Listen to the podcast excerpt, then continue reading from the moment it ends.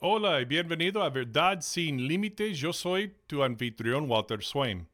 Y ahora vimos ayer en las noticias las imágenes y los videos mostrando el horrible ataque de miles de militantes de Hamas, el grupo, palestino y musulmán, matando y secuestrando a los ciudadanos inocentes de Israel. Israel respondió declarando guerra completo contra Hamas y ha empezado a tomar represalias en contra de estos terroristas. Y ahora una cosa es clara, y eso es que la mayoría de los cristianos evangélicos de los Estados Unidos apoya a Israel, y así fiel y firmemente. ¿Por qué es así? Por supuesto, el conflicto entre ellos ha continuado durante miles de años, desde Abraham y Sara y la decisión fatal que tomaron. ¿A qué se debe esto? ¿Por qué pasa hasta hoy? ¿Y por qué los cristianos respaldan a Israel tan fuerte y fielmente? Y ahora hoy vamos a encontrar las respuestas a estas preguntas de la palabra de Dios. Y lo vamos a hacer ya.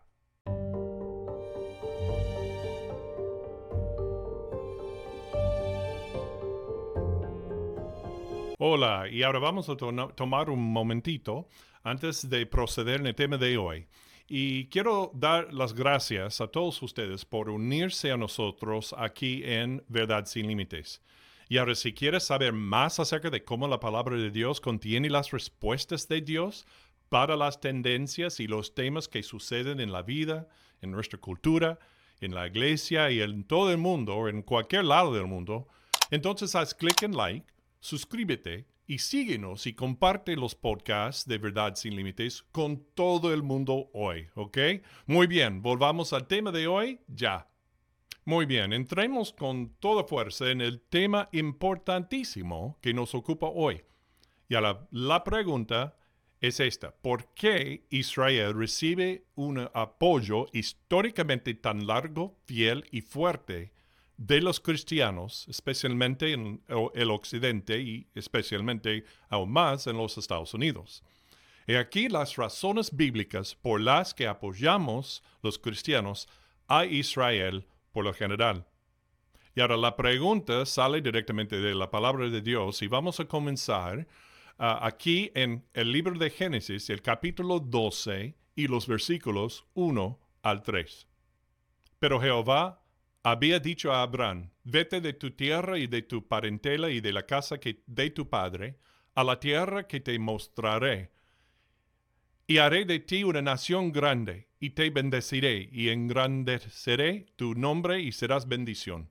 Bendeciré a los que te bendijeren, y a los que te maldijeren. Maldeciré, y serán benditas en ti todas las familias de la tierra. Y ahora mira aquí, dice Dios a Abraham, sal de tu país, de tu familia, de la casa de tu padre, a una tierra que yo te mostraré. Y ahora aquí deja bien en claro que esto es lo que Dios iba a proveer, esta tierra prometida, solamente para la futura nación de Israel y solamente para ella y a ningún otro. De hecho, en el capítulo 15 de Génesis, y en los versículos 18 al 21 dice así. En aquel día hizo Jehová un pacto con Abraham, diciendo, A tu descendencia daré esta tierra, desde el río de Egipto hasta el río grande, el río Eufrates, la tierra de los ceneos, los ceneseos, los cadmoneos, los eteos, los fereceos, los refaitas, los amorreos, los cananeos, los gergeseos y los jebuseos. Y ahora, gracias a la arqueología bíblica, después de muchos años de los estudios, comparando con los versículos en la Biblia, tenemos una buena idea de dónde ocupaba cada una de estas tierras, estas naciones, estas tribus en el Medio Oriente y en la zona mediterránea. Y ahora podemos dibujar una imagen incluso de lo que iba a ser y donde debe ser y en el, futuro, en el futuro será de nuevo. Y ahora aquí en este gráfico puedes ver un mapa con claridad en cuanto a donde la frontera de Israel y donde Israel es hoy por las líneas rojas. y con comparación con lo que es la tierra prometida, verdadera como se describe en el capítulo 15 de Génesis. Vemos el perímetro de la tierra prometida verdadera más amplia que realmente pertenece a Israel, dado a Israel por Dios y solo a Israel. Y por lo cual nos dibuja una imagen clara de lo que Dios estaba dando a Israel geográficamente en aquel entonces y para siempre, para que se establezca el reino de Israel bajo la autoridad de Dios. Y ahora, además, es más que solo un pedazo de tierra. No importa cuán grande que sea, hay más en la promesa que Dios le dio a Israel. Y es otra razón por la cual los cristianos que honran, los cristianos evangélicos que honran la lectura literal de la palabra de Dios, apoya, apoyan a Israel tan fuertemente. Aquí está la razón número dos. Y ahora la razón número dos sale directamente del libro de Génesis otra vez, el capítulo 12 y el versículo 3. Y vamos a leer específicamente ese versículo 3, donde dice, bendeciré a los que te bendijeren y maldeciré a los que te maldijeren, y en ti todas las familias de la tierra. Así que el segundo punto y la segunda razón por la que los cristianos evangélicos en general apoyan a Israel como nación, como pueblo de Dios, es que Dios prometió que aquellas naciones que maltraten a Israel serán maldecidas por Dios, sin importar quiénes sean, y en cualquier época de la historia. Sigue en vigencia esa promesa de Dios para Israel y los que Ah, la rodean. Y ahora bien, esta promesa aquí contenida en el capítulo 3, 12, el versículo 3 del libro de Génesis, es de Dios a Israel, no ha sido anulada. No hay un solo versículo en el resto de la Biblia que indique que Dios ha rescindido o quitado esta promesa a Israel. Permanece. Y hoy este versículo todavía está en pie y cualquier nación, incluyendo los Estados Unidos, es ventajoso apoyar a Israel y ser amigable con Israel. Y ahora Israel mismo ha ayudado a docenas y docenas de naciones a través de los años e incluso hasta este mismo día alrededor del mundo. Israel les ha ayudado a muchas eh, de estas naciones con ayuda médica, con sistemas de riego, incluso en África, con gestión del agua, apoyando a otros países con desastres naturales, rescatando a las personas usando la, con ah, la tecnología, alta tecnología y más que Israel tiene para ofrecerles. Mira lo que Dios dice aquí más adelante en el Antiguo Testamento a través del profeta Jeremías en el libro de Jeremías capítulo 30 y en el versículo 3. Porque he aquí que vienen días, dice Jehová, en que haré volver a los cautivos de mi pueblo Israel y a Judá, ha dicho Jehová, y los traeré a la tierra que di a sus padres y la disfrutarán. Estas pues son las palabras que habló Jehová acerca de Israel y de Judá. En otras palabras, la promesa de Dios es para lo que está por venir en el futuro y así será cumplido. Digo, razón número tres es esto. Dios claramente restaurará completamente la tierra completa a Israel cuando Él regrese y cuando Él establezca su reino milenario literal reinando desde Jerusalén mismo, físicamente ahí, reinando desde ahí sobre todo el mundo.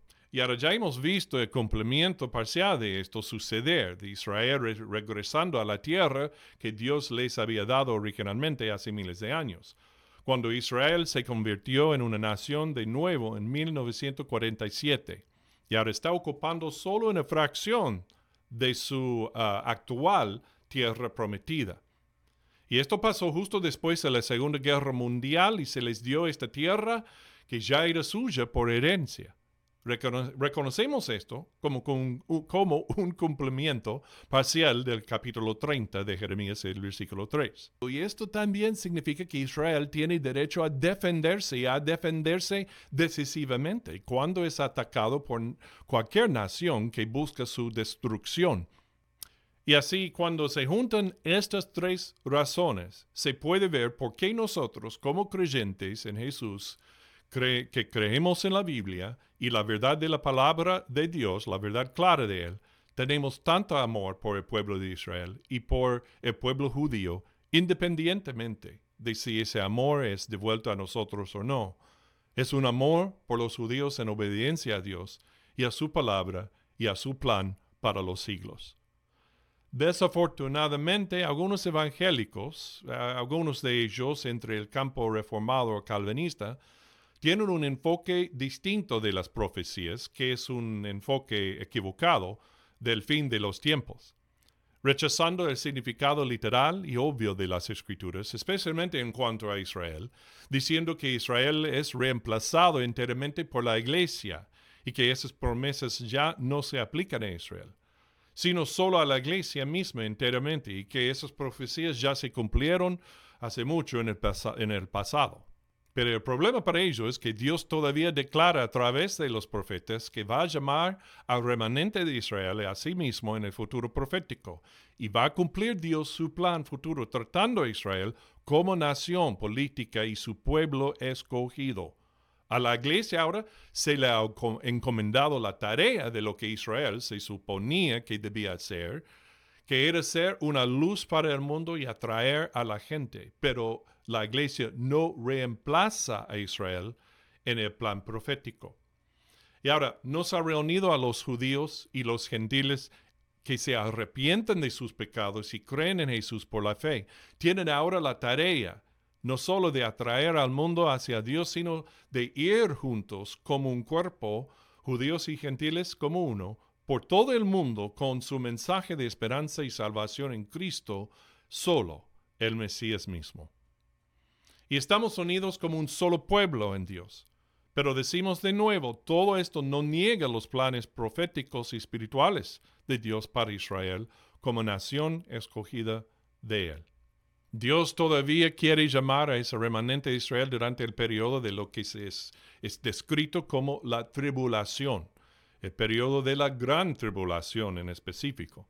Cuando Dios juzgará al mundo por esos siete años, la iglesia ya estará en el cielo con él, pero Dios estará tratando con Israel y con todo el mundo entero con juicio pesado.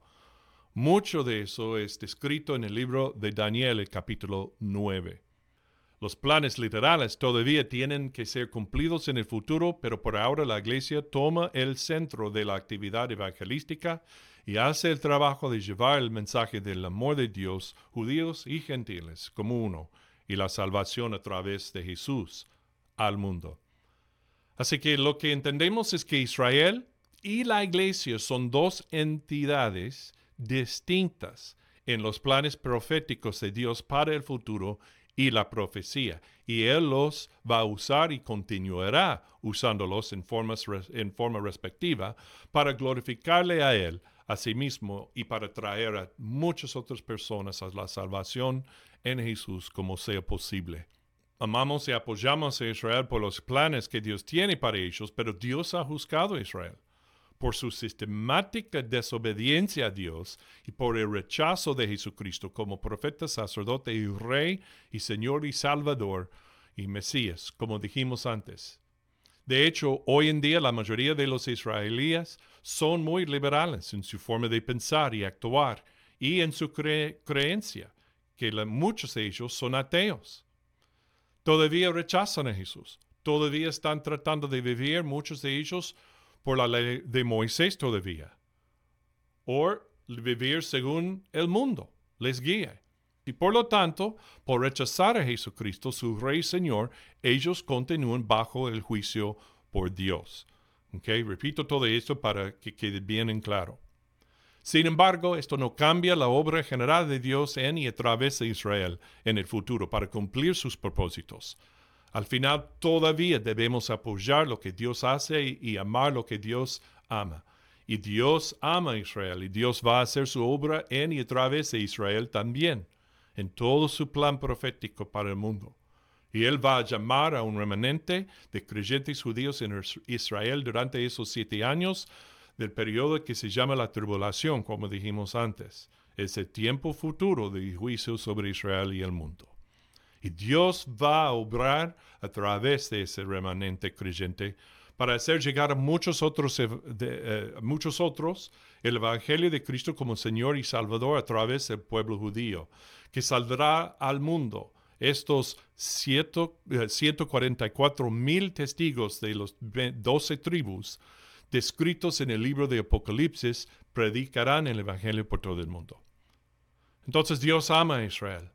Hasta el apóstol Pablo compartió la misma carga por la salvación de Israel, arrepentimiento y salvación y fe en Jesús, en, descrito por él en el libro de Romanos, los capítulos 9 al 11 especialmente. Y por lo tanto, así como Pablo, nosotros también seguimos amando a Israel y queremos ver a Israel venir a llegar a Cristo como Señor y Salvador, volver a Cristo como Señor y Salvador. Debemos evangelizar a los judíos, debemos compartir el Evangelio con ellos, mostrar a Jesús como su Señor y Salvador y Mesías, que deben poner su fe solo en Él para ser salvos, no en la ley de Moisés y no en sí mismos. Israel sigue siendo especial para Dios y por lo tanto Israel es especial para nosotros. Su pueblo, la iglesia, siempre va a apoyar a Israel. Oramos por la paz de Jerusalén, como dice en Salmo 122. Eh, Entonces oramos por su protección. Los apoyamos a los israelíes, los apoyamos firmemente por su derecho de defenderse de sus enemigos, y para que la nación se arrepienta de su pecado y se vuelva a Jesús como Mesías, y también para que el pueblo palestino venga a Cristo como Señor y Salvador también, y todos como hermanos y hermanas y un cuerpo en Cristo por la salvación en Él. Oramos y obramos en hacer arrepentirse los israelíes y los palestinos ante Cristo y ser como en Él, como la iglesia y el cuerpo de Cristo. Bueno, espero que esto te lleve a un mejor y más claro entendimiento de lo que Dios quiere de Israel y de su iglesia en cuanto a Israel y cómo nosotros, creyentes, debemos responder al asunto. Bueno, no te olvides de hacer clic en like en YouTube, suscríbete y comparte este podcast, podcast con todo el mundo. Y sigue a Jesús, porque cuando sigues a Jesús, siempre seguirás a la verdad.